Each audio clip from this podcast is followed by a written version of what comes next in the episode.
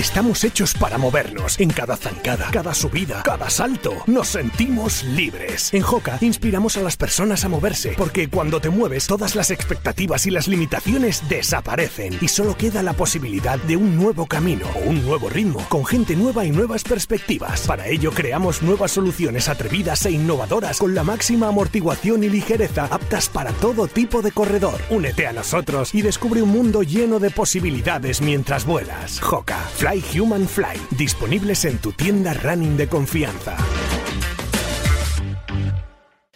Noticia de la semana que leemos en marca.com y como ya avanzábamos, muere Kiptum Plus, marquista mundial de maratón, en un accidente de coche. El keniano ha fallecido junto a su entrenador eh, en la carretera El Doret Captagan.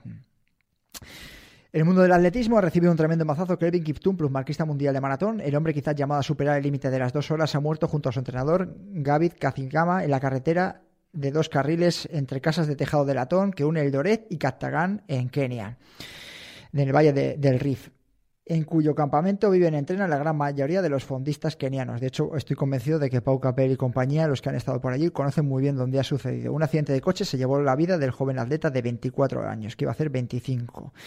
Bueno, ha habido a lo largo de, de las últimas horas ha habido un montonazo de comentarios, eh, de lamentaciones por parte de todo el mundo del atletismo, incluido de la de Kipchoge, que ya había avalado a Kiptum como su, su heredero y que hablábamos de lo que podía suceder en el en, los Juegos Olímpicos y en los próximos mayos, ¿no? donde Kiptum tenía previsto batir o bajar de esas dos horas, ¿eh? después de haber ganado, por ejemplo, en Londres o de reventar el crono en Chicago el pasado año. Así que vaya por delante eh, este sentimiento de, pérdida ¿no? que tenemos todos con el fallecimiento de Kiptum. Noticia de la de Dani Sanabria.